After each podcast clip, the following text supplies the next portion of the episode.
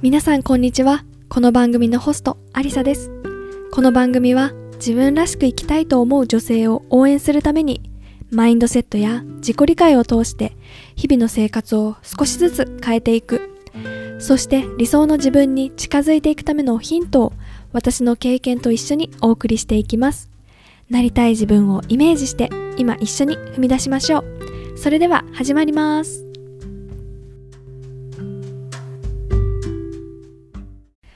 皆さんこんにちは。アリサです。いかがお過ごしでしょうか？7月もね中頃中盤に入ってきましていよいよ日本では夏休みが近づいているのかなというふうに思います。で子供の頃はねわあ夏休みだやったって7月のもう20日ぐらいからですかね20日ぐらいと8月丸々1ヶ月休みっていう地域だったのでわあ夏休みやったっていう感じだったんですけどあの最近ね、まあ、大人になってからというか知ったのが夏休みになると親御さんたちが大変だっていうことをね大人になってから知りました。当時はね全然知らなかったんですけど学校に行ってる間ってこう朝からあのまあ午後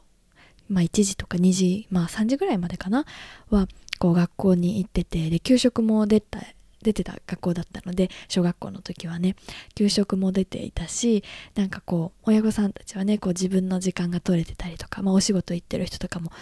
良かったのかなっていうふうに思うんですけどやっぱりね夏休みってすごい何週間もあるじゃないですか。6週間ぐらいですかね。それで朝から昼までこうね学校がなくってで給食もないってなると親御さんたちものすごい大変だなってっていうのをねあの大人になってから知りました。で特にねこう SNS でつながったあの方々とかねお子さん持ってる方だお子さんをねお持ちの方だとあのご飯お昼ご飯どうしようとかっていう風にね悩んだりするっていう話を聞いてああそうだよなっていう。私はまだあのね子供とかいないんですけどなんかそういう風なね話を聞くとそうだよねなんか私が子供の頃両親はそういう気持ちであの大変だっただろうなっていうふうなことを思い出しました。でね時にはお弁当を作ってくれたり時にはあの好きなもの買っていいよって言われたり、まあ、当時もうあの私兄が2人いてで母も父も共働きだったので夏休みは完全になんかフリーというか。で兄たちは部活動があったりとかでそんなに家にいなかったのでなんかね友達とずっと遊んでいた記憶があります。でお昼ご飯は母が弁当を作ってくれていてそれを友達ん家に持ってって一緒に食べたりとか。っていうことをやっていたかなっていうふうに思います。あとはね夏でこう夏休みだったのん？夏だったのでなんか定番メニューが冷やし中華だったんですよね。なんか簡単まあ簡単って言ったらね失礼かもしれないですけど、まあ、麺茹でて具を準備するっていうところで冷やし中華が母親のお手軽準備メニューみたいな感じで冷やし中華はひたすら食べた記憶があって私それ以来ねどうしても冷やし中華が苦手になってしまいました。本当にねものすごい2日に1回ぐらい冷やし中華いや1日1回ぐらい冷やし中華食べてたんじゃないかってぐらい冷やし中華を食べていてでなんかあの市販のってごまだれか醤油だれかって2択じゃないですか。で私当時ごまだれが苦手だったのでその醤油だれの方ばっか食べてたんですよね。だからまあ味も変わらないしなんかもうひたすらまた冷やし中華かみたいな感じで大人になった今でも冷やし中華がね苦手で冷やし中華始めましたっていう看板にね興奮する人をねちょっとあ私はあんまりテンション上がらないんだよなってていうね気持ちで見ています。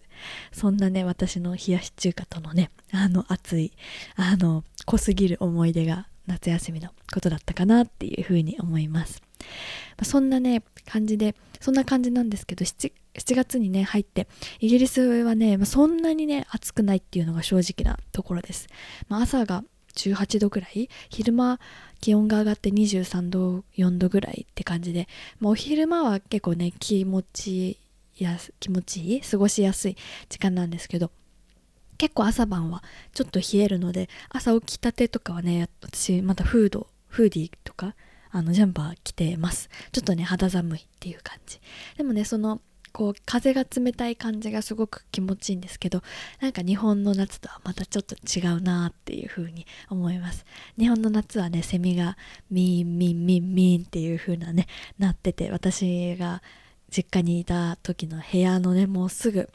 すぐ外でセミが鳴かれてもううるさいななんてことを思ってたんですけどねそれがすごく懐かしく思います。でそんな話をねイギリス出身のね友人に話したら YouTube でセミの音聞くのどうっていう風にね言われて流してくれたんですけどどうもね私にはリラックスできなくてあこの蒸し暑いね日本を思い出すなって感じでやめてくださいっていう風に言って止めてもらったんですけどなんかねあの日本に観光で行ったことがある人はなんかそれがね情緒あるっていう感じでね親しみを覚えてくれてるみたいです。なんかねそれも見方によってそういう風な見え方がするんだなっていうのを聞いて面白いなっていう風に思いました。そんなね前置きはさておき今日はねあの本当に大きな節目のエピソードになります。っていうのはですね今回このエピソードがえっとエピソード100を迎えます。100回目のエピソードです。今回ねあのいつも聞いてくださっている皆さんそしてね今回たまたま聞き始めたよっていう方もいらっしゃると思います。本当に皆さんどうもありがとうございます。本当にねこのあの今日のねエピソードではその始めたきっかけとかこのこれまで私が続けてきたポッドキャストで学んだこととかねどんなことを感じたかっていうのをねお話ししながら皆さんにね感謝の思いを伝えたいなというふうに思います。でこのねポッドキャスト2020年の8月に始めました。先ほどね日付をチェックしたら2020年の8月11日にスタートしました。でもうすぐ今1年と11ヶ月で来月で、えー、丸2年という風になるんですけどそしてねなんか初めの頃はね本当にこんなね2年後も続いてるなんて正直ね思っていませんでした。私が今ね一番びっくりしています。でなんでね続けられるかどうかわからなかったかっていうとねなんかポッドキャストをね聞くのは好きだったんですけど自分がポッドキャストを配信するってどういう感じなんだろうってねやっぱやってみたことがなかったんで続くのかな大丈夫なのかなっていうのはね正直思いながらやっていました。で当時の2020年の8月っていうのがどんな状況だったかっていうと、まあ、2020年の年明けぐらいから日本ではちょっとねコロナの状況があのあんまりいい方向じゃなくなってですね。で、まあ、5月とかのゴールデンウィークは本当に外出できないような事態でした。で8月のねあの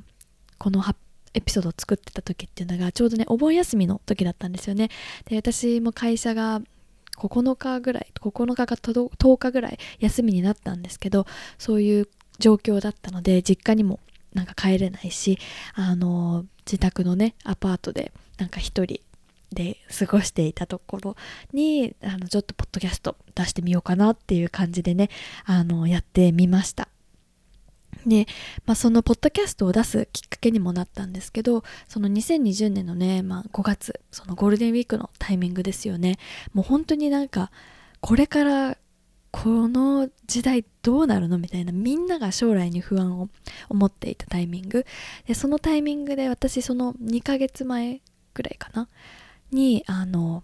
部署をね移動して2020年に部署をね移動して引っ越してきたんですよね。なのであの引っ越してきてこう新しい職場でまたあの新しい生活を始めたっていうタイミングであのなかなか仕事もねあの初めてのことだらけでうまくいかないしなんか全然自分が何もできなくってすごくあの落ち込んでいたんですよね。なんでこれができないんだろう？なんで私ダメなんだろう？っていう感じですごくあのへこんでいました。であのそんな中でねこう何か変えないといけないなっていうふうに思って、まあ、そこでねたまたまそのゴールデンウィークのタイミングであの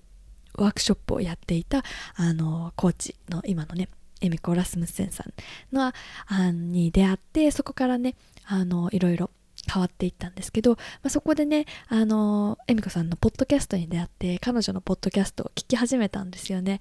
でそうしたらねあのもうそこであのポッドキャストってそもそもあんまり聞いてなかったんですけどあのその前にねあの忍と忍なるみ忍となるみの毒舌アメリカンライフって番組知ってますかね？あの毒アメって通常呼ばれてるんですけどそのねポッドキャストをあの聞き始めたぐらいであの他にはね番組聞いてなかったんですよ。でそのポッドキャストも YouTube であのなるみさんのことを知ってポッドキャストやってるって聞いて聞き始めたらめちゃめちゃ面白いじゃんと思ってもうそこからねポッドキャストは面白いこのポッドキャスト面白いっていう感じでね聞き始めたんですよ。でそのそれをきっかけにあの恵美子さんのポッドキャストがあのこう上がってきて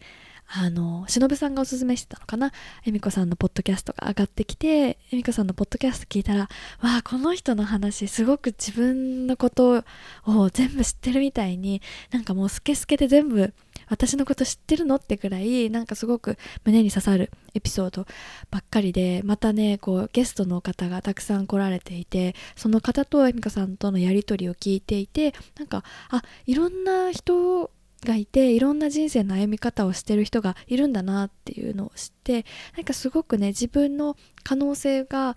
あまだ他にもいろんなチャンスがあるんだなっていうのをね教えてもらったことをきっかけにすごくねあのポッドキャストっていうものが面白いなっていうふうに思い始めました。でそう。でその5月ぐらいのタイミングでねなんで私こんなに自分のこと好きじゃないんだろう？なんでこんなに私はダメなんだろうって思うんだろうっていうのをねあのにすごく悩んでたんですよ。で状況は状況でねこのコロナっていう状況も相まってなんかすごく自分と向き合う時間が増えたことによって私どうしたらいいんだろうみたいなふうに思ってました。そこでねいろんな自己啓発本とか YouTube とかを見てる時に気づいたんですよね。でまあ忘れもしないんですけどあの YouTube あっちゃんの YouTube 大学中田敦彦さんの YouTube 大学で自己肯定感についてのあの本を取り扱ってるビデオがあったんですね。でそれを見た時にあ私これだっていう風に気づいたんですよ。あ私自己肯定感っていうのがすごく低いんだなっていうところに気づきました。なんかそれまでね自己肯定感っていう言葉にあんまり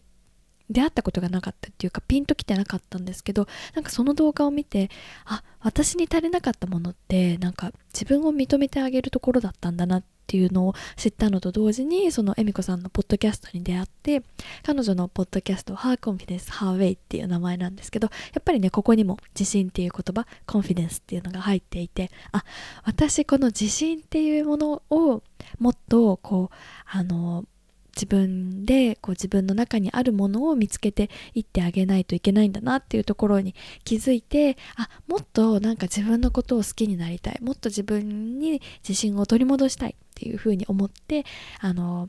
コーチであのコーチ恵美子さんのあのプログラムにジョインしたんですよね。でそんなきっかけでその彼女のポッドキャストがきっかけで自分のあのあのジャーニーを始めようっていう風にプログラムにジョインしたんで自分自身でもポッドキャストをねやってみようっていう風に思ったんですよね。であの他の人のその毒アメだったりとか恵美子さんのポッドキャストを聞いたりとかしてあのそのポッドキャストがですごく私勇気づけられたんですよね。毒アメのポッドキャストはすごいたくさん笑っちゃうしなんか一人でねあのえイヤホンしながら歩いてたりするとニヤニヤしちゃうぐらい面白いんですよ。で、エミコさんのポッドキャストは本当に胸にぐさっと刺さるようなね、熱いメッセージをたくさん届けてくれて、あ、ポッドキャストってこんなに私の人生をこう豊かにしてくれてるなっていうところを知って、私もなんか誰かの、私のこうなんか発信がもし誰かのなんかあの人生に何かこう少しクスッとできるところ何かほっほっとすることができたらそれってすごい素敵なことだなっていうふうに思ってポッドキャストをスタートさせました。自分自身ポッドキャストがすごく好きだなっていうところがあったのでやってみようっていう風な気持ちになったんですよね。じゃあ始めようと思ったものの何を話したらいいかとかあのどういう風に話したらいいかっていうのはやっぱりやったことがなかったんで最初はものすごく緊張しました。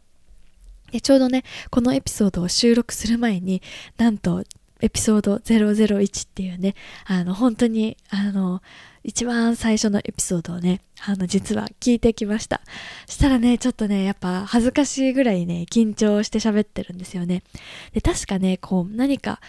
言いたいことをね紙にまとめてそれをなんかあの読んだ記憶があるんですけどなんかね今の自分が聞くとねすごいね緊張してるっていうのがねわかるぐらいなんかカチコチ。でも伝えたいメッセージを伝えようと思って一生懸命やってるっていうなんか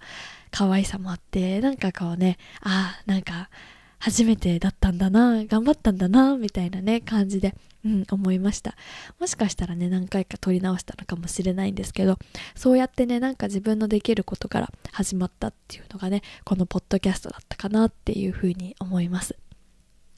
でねあのそうそのね一番最初のエピソードの中で言っていたことっていうのがこう自分の自己紹介だったりとかどうしてあの自分がどういう風なね人間がどういうところにね詰まっているかっていうのを話していてああそうだったよなっていうのを感じると同時になんかこの2年間でね自分もあの成長した部分があるのかなっていうふうに思ってすごくねなんか嬉しい気持ちになりました。私のね緊張しているあの声をね聞きたい方はぜひねあのエピソード001を聞いてみてください。ちょっとね今の私からすると恥ずかしいぐらい緊張しています。私ね今結構ねリラックスしてなんか友達に話す感じで今すごくあの楽しくねポッドキャストレコードできてるんですけど当時はねちょっとねなんか伝えたいことを間違えないように伝えなきゃとかねあとは確かねこうなんかま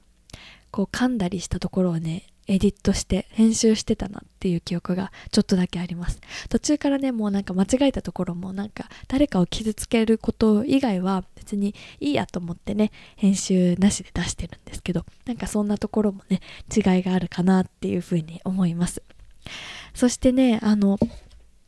今回ねこの2年間であの学んだね。私自身がこのポッドキャストをやってよかったなっていうふうに思ったことをねお話ししたいなというふうに思います。もしかしたらねこれを聞いてくださっている方の中にも私もポッドキャストやってみようかなっていうふうにね思っている方がいたらねそれをね背中を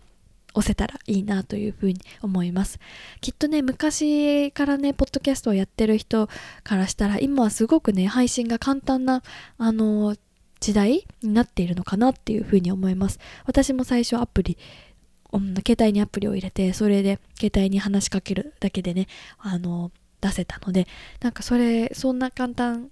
あのやろうと思ったらね結構簡単なんですよね。なのでもしねやろうかなっていうふうに思ってる人ねいたら是非ねやってみてほしいなっていうふうに思います。そしてね今からね私がこれをやってよかったなっていうふうに思ったこといくつかねあるのでお話ししようと思います。まず1つ目。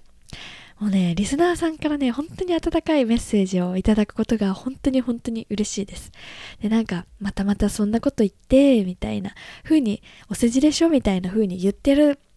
言う、思うかもしれないですけど、これね、本当にそうなんですよ。あの、ポッドキャストやってる方ならわかると思うんですけど、リスナーさんからメッセージいただくのってすごく嬉しいんですよ。なんでかっていうと、こう、収録してる時ってね、あの、目の前に誰かがいると思って喋ってるんですけど実際にね目の前にあるのはあのパソコンの画面だったりマイクだったりするわけですよね。でもそれでもその向こう側に聞いてくださってる皆さんをイメージしながらあの話してるんですよね。でそういうふうに思いながら話しているのであのそうやって聞いてくださった方からメッセージいただいてどういうふうに伝わったかとかどういうところがあの共感したりだとかそういうこういうところを新しく知ったとかっていう話をね聞くのがものすごく嬉しいんですよ。で本当に嬉しくてあのたくさんねそうやってあの今回のエピソード聞きました。こんなところがあの自分と重なりましたとかっていう話を聞くとねあ私の話が何かこう役に立てたのかなって思うとねすごく嬉しいんですよね。で配信し始めた時ってなんか誰がこんなポッドキャスト聞いてるんだろうってやっぱね正直自分で思っちゃいましたね。だってなんだろうなスーパースターとかがやるポッドキャストなら分かりますよ。みんな私生活覗いてみたいし何なんだろうとかっていうのは分かるんですけどごくね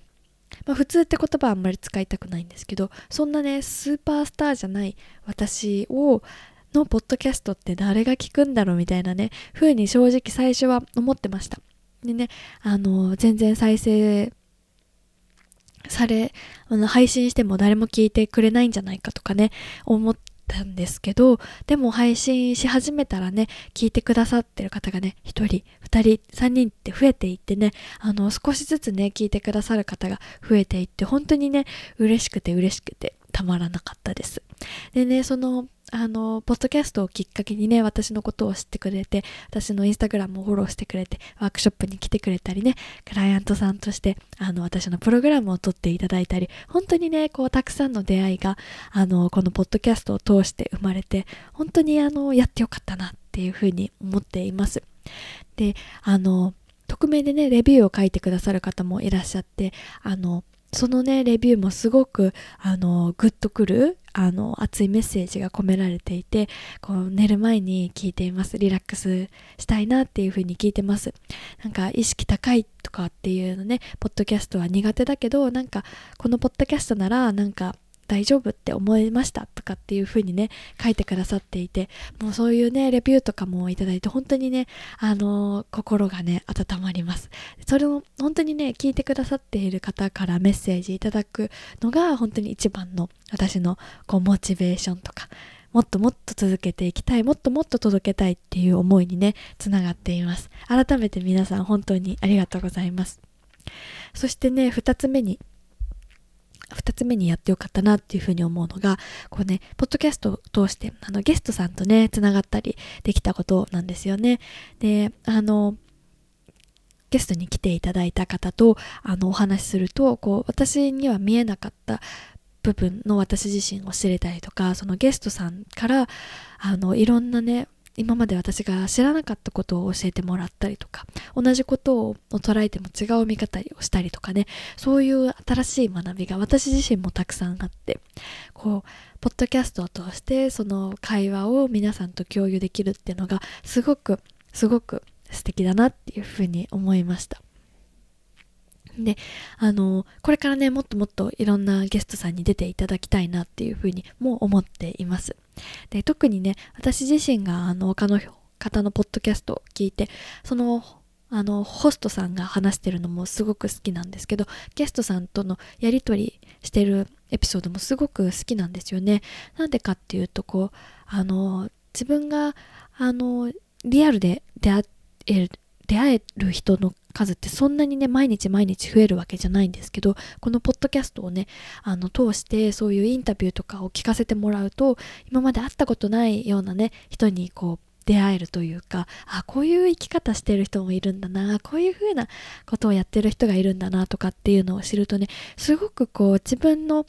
あの道が開けるというか自分がやりたいようにやっていけばいいんだなっていう風な自信につながるんですよね。なんでかっていうとなんかそれまで私にとってはなんか学校卒業したらえいい会社に入っていい会社でいいパートナーを見つけてそこで結婚して、えー、子供を産んで子供を産んだら時短勤務してそれでも長く働き続けてみたいなねそういうのが正解だっていうふうに思ってなんかそれしか道がないっていうふうに思ってたんですけどなんかそういうふうにポッドキャスト他の人のポッドキャストだったりあのゲストさんとのインタビューを聞いているとなんかもっともっといろんなねなんか人生の歩み方って本当に無限大なんだなっていうのをね知れてあ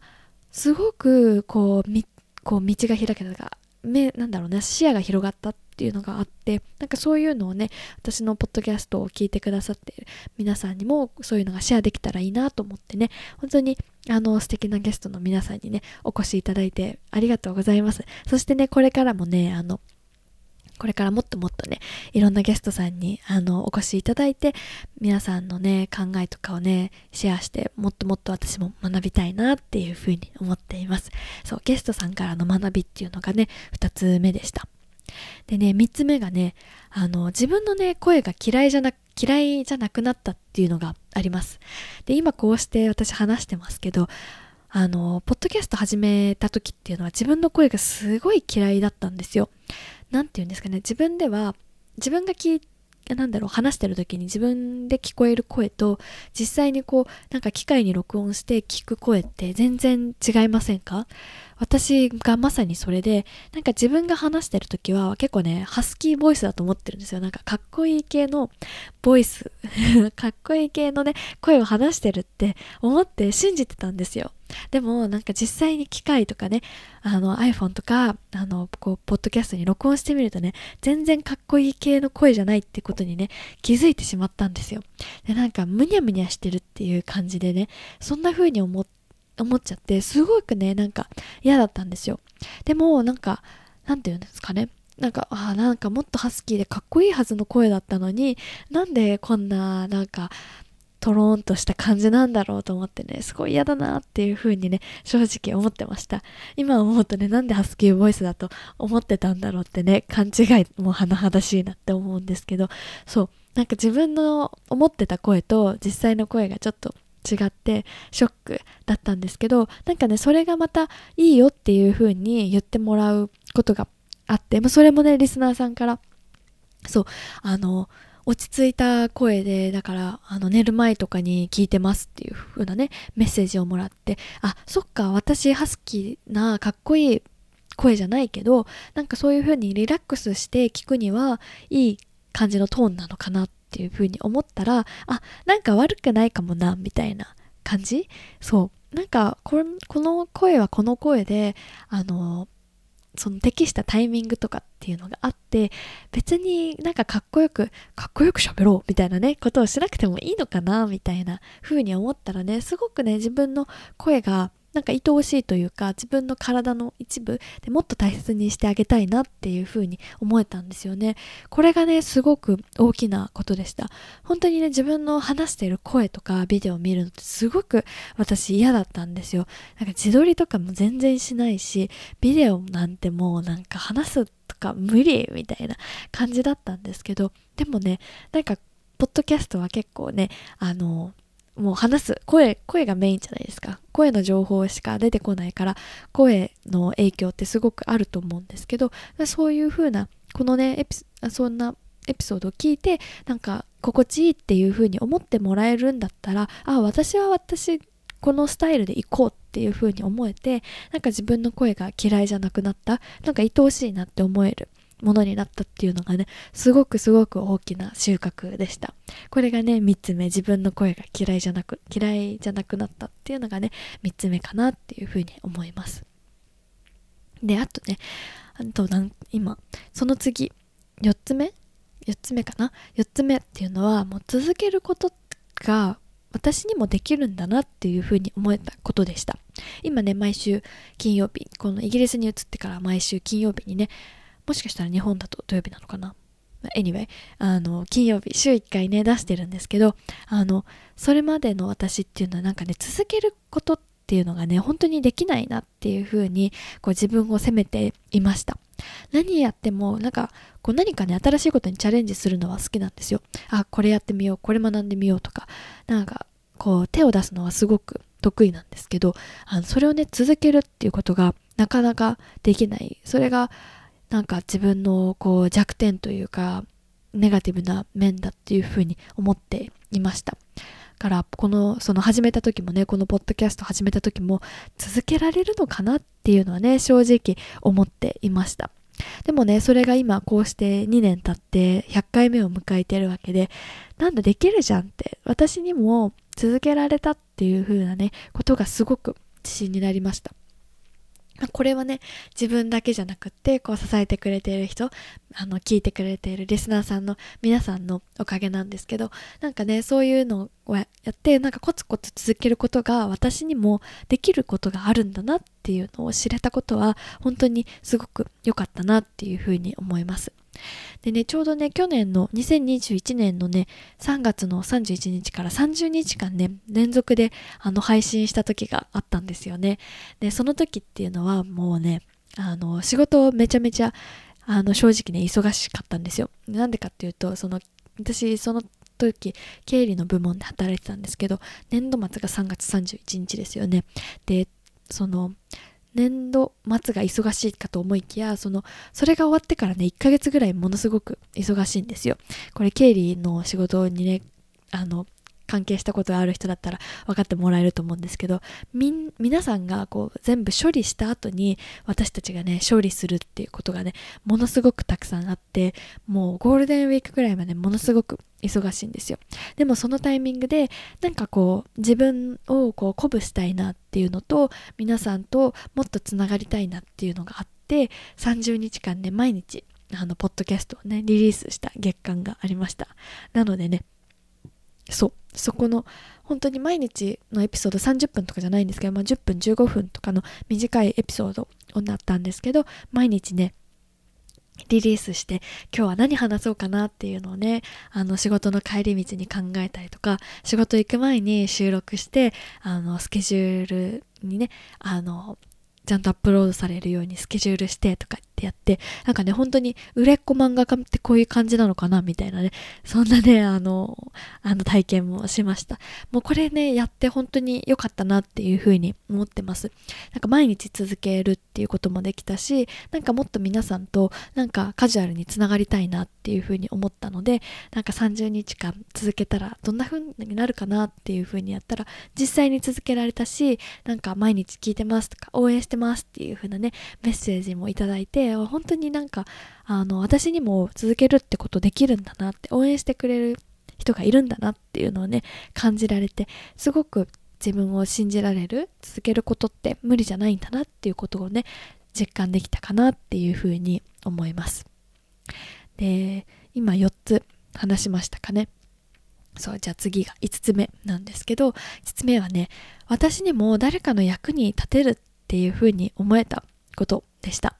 で、本当にこのポッドキャスト始めた2年前っていうのは、もう私自身その自己肯定感っていう言葉をやっと知ったみたいな感じで、あ、自己肯定感がなかったから私こんなに辛いんだな。自分のことをあんまり好きだと思ってない？なんか欠点ばかりの出来損ないの人間だって思ってる？っていうところにまず気づけたんですよね。で、そこから気づいたはいいけど、なんか一気にじゃあ自信がなんだろう出てくるかっていうとなんか別にそうじゃない？っ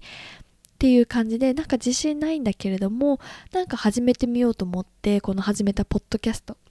でそのポッドキャストをこう聞いてくださった方からメッセージもらってなんかリサさんのこの言葉がすごくグッときましたとかっていう言葉をもらった時にあ私も誰かの役に立てるんだって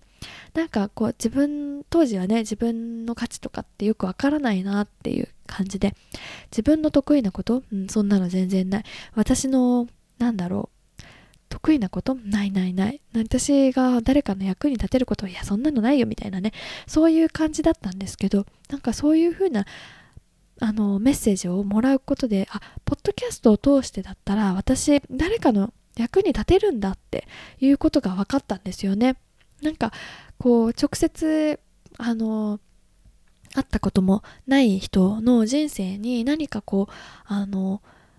パッとねあのあこういう風な考えでもいいのかなってそういうなんか気づきとかを届けられるっていうことが私にもできるんだっていう風に思ったんですよね。なんか別にスーパースターでもないしなんか芸能界に所属してるわけでもないしただねあの会社員として働いていながら毎日の気づきとかこういうふうに思ったっていうそういう感じたことをなんか皆さんとシェアできることないかなっていうのをを正直に話してたらなんかそれがねそのままなんか響いたよっていう風なメッセージをいただいてあそうだよそうなんだって。私は私のままでよくってなんかこういう私が感じたこととかそういうの気づきをシェアすることで誰かの役に立てるんだっていう風になんか知った時にあ私もこうしてポッドキャストを通して誰かの役に立ちたいっていう思いがすごく強くなりました。なんかそれを通してなんか自分の価値とかっていうのも分からなかったけれどもなんかそういう風なのもねメッセージも通したりだとか続けることをやったりだとかっていうので自分に自信を取り戻したというかねこれでいいんだっていう風にね思えるようになったっていうのがねすごくあの良かったなっていう風に思います。うん、でね最後のこれが6つ目なんですけどあとはねありのままの自分が出せるっていうところがすごくあのポッドキャストをやってよかったかなっていうふうに思ってることの6つ目です。でやっぱりねなんか最初のねあのやっぱエピソード001本当に一番最初のエピソードはすごく緊張してなんかカチコチだなっていう風に話し話し声で私分かっちゃうぐらいなんですけど今はねすごくなんかリラックスしている自分がいてこう今あのパソコンの前に座ってマイクの前にあの向かって話してるんですけどなんかね目をつぶったらねあの聞いてくれてる人がそこに座っていてなんか笑顔でこっちを向いてくれているシーンが想像できてなんかそういう人たちに向けて私話してるっていうイメージなんですよね。なんかそうするとなんか本当にこう自分の思ったこととか自分がその出来事から何を感じたかとかっていうのがなんかもうそのまま話せるなんかこうかっこつけようとかなんか綺麗にまとめようとかっていうのがなんか全部そぎ落としてなんか今の自分の頭の中にあるものをなんか正直に皆さんとシェアすることでなんか共感してもらえるとこもあるだろうしあそういう考えもあるんだっていう発見にもなるかなっていうふうに思思える。ようになったのでなんかねすごくあの自然に話せる感じ？なんかもうねそのそこ目の前になんかみんなさんが座ってくれているような感じであのお話ししてるんですよね。これがなんかすごくあのポッドキャストをやってなんか自分の考えをこうやってありのままお話できるのってすごくいいなっていうふうに思っています。まあ、それもこう聞いてくださってる皆さんがあの受け止めてくれるなんかこうこんなこと言ったらどうしようっていう風な思いは心配はなくってなんか聞いてくださっている皆さんがこういうところは共通するなとかこういうことはなんかちょっと違うなとかなんかそれぞれね受け止め方はそれぞれだと思うんですけどなんかきっとねなんか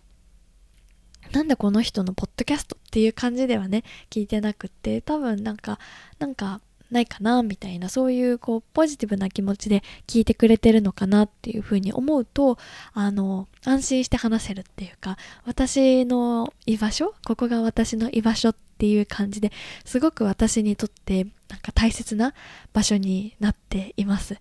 本当にねなんかあのなんかね今すごいグッと来たんですけどあの自分の居場所もなんかなかったというかなんか友達もいるし家族もいるしあの働く場所もあるしあの恵まれた生活なんだけれどもどこかなんか心にぽっかり穴が開いてる気がして私は何なんだろうとか私って何のために生まれてきたんだろうとかね。なんかそういう問いをすごく2年前はしていたんですけどなんかそれからねこう2年経った今こうしてなんかこう自分の思いとか考えこういうことを感じたとかっていうのをなんか正直に話せる場所がここにあってなんかそれをなんか受け止めてくれる聞いてくれる方がいらっしゃるっていうのはなんかすごくなんか尊い私にとってすごくこれ尊いことだなっていうのをなんか今改めて思ってすごく今グッと来ています。でなんか一人一人の発信している人ってなんか自分の発信とかって役に立つのかなとかっていうふうに思ってる方もねもしかしたらいらっしゃるかなっていうふうに思うんですけど私あのいろんな人のポッドキャスト聞くんですけどもうどの人のポッドキャストもすごく素敵だなっていうふうに思うんですよ。でなんでかっていうとなんか皆さんこう自分のことをかっこよく話そうとかっていう風な人のポッドキャスト私聞いてないからだと思うんですけどなんかね皆さん自分のありのままの自分を出しているっていうかその全部作ろうとかこうかっこよく喋ろうとか綺麗にまとめようとかっていうのをはなんかそこまで意識してないというかもしかしたら意識してるのかもしれないんですけども自然のありのままでこうショーアップしてる感じがしてなんかそういう方のポッドキャストを聞くとなんかすごくね元気が出るんですよね。なんかそういう風なこう皆さんのポッドキャストを聞いていて元気をもらっているっていう事実となんかそういうふうにもしかしたら誰かのあの一日の始まりにねなんか聞いてくれている人がなんか今日も一日元気に行ってこようっていうふうに思えるっていうふうななんかきっかけになれるってなんかそんな素敵なことないなと思ってね。なんかすごく嬉しくってなんか誰かのなんか日常に一緒にあのスタートできるとかっていうので、ね、本当に嬉しいなっていうふうに思います。これもねやっぱ私一人ではできなくってこうして聞いてくださっている皆さんがいるから成り立っていることなんですよね本当にいつも聞い聞いてくださっている方仕事に行く時に聞いてますっていう方寝る前にリラックスしながら聞いてますっていう方育児の合間にちょっと聞いてみようっていうふうに思っている方仕事中にあの在宅の勤務中に聞いて仕事頑張れてますって言ってくださった方もう本当にね皆さんの思いが一つ一つがもう嬉しくって私もその皆さんのからいただいたメッセージをもうなんかもうね何倍にも変えて届けたいなっていうふうに思っています。本当にねこうあの100回まで続けてこれたことそして皆さんが聞いてくださったことあのこれからも楽しみにしていますっていうねメッセージをいただくたびにあなんかもっともっともっと届けていきたい思いがあるなってっていうのをね思ってすごくねあの胸が熱くなりました。これ以上ね喋るとね泣きそうになるのでそろそろねあのまとめに入っていこうかなっていうふうに思うんですけどこれからねあの今まで話したのは、ポッドキャストを始めたきっかけとか、やってよかったなっていうふうに思ったことをね、お話ししてきたんですけどね、このね、100回を機会に、これからね、もっとチャレンジしていきたいなっていうふうに思っていることもあります。それはね、より多くのゲストの方をお迎えして、あの、エピソードをお届けしたいなっていうふうに思っています。で、私自身が、あの、他の方のポッドキャストを聞いて、その方、ホストの方とインタあのゲストの方がお話しされてるのを聞いて、すごく自分が知らなかった世界を教えてもらったりだとかいろんな人の生き方を知ることができたのでこのねあの「The Way I Am」を聞いてくださっている皆さんにももっとねあの私があの知り合えた方とかねあの素敵だなっていうふうに思う方はねどんどんねあの来ていただいてもっとねその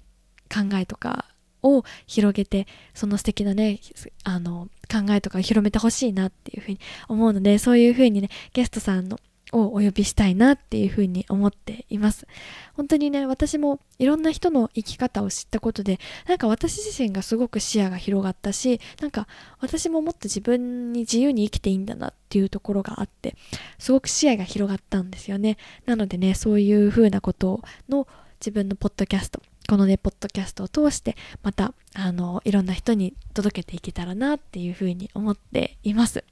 で、あとね、もう一つはね、こう、聞いてくださっている皆さんとのね、あの、交流をね、もっともっと増やしていきたいなっていうふうに思います。でね、ねぜひね、アイデアがあったら教えてください。もっとね、皆さん、聞いていただいている皆さんがね、どんな風な、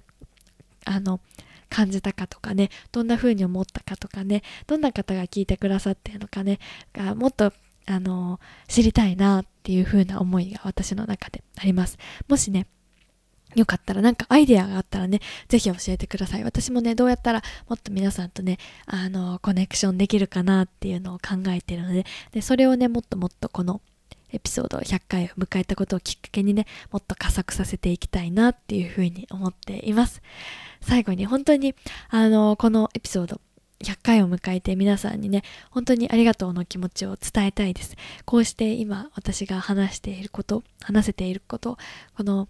エピソードをリリースできているのもこうやって聞いてくださっている皆さんがいるからこそあのできたことだと思っています本当にね冗談とかお世辞とか抜きで本当に皆さんの温かいメッセージがあのここまであの私をね連れてきてくれたなっていうふうに思っています。でね私ここで終わらないのでこれからもずっと続けていくのでこれからもねずっとあの応援してくださったら嬉しいなというふうに思います。ということで今日のエピソードはこのエピソード100回を迎えて今ここにある自分とあの皆さんに感謝をお届けしたいなというふうな思いでお話ししていきました。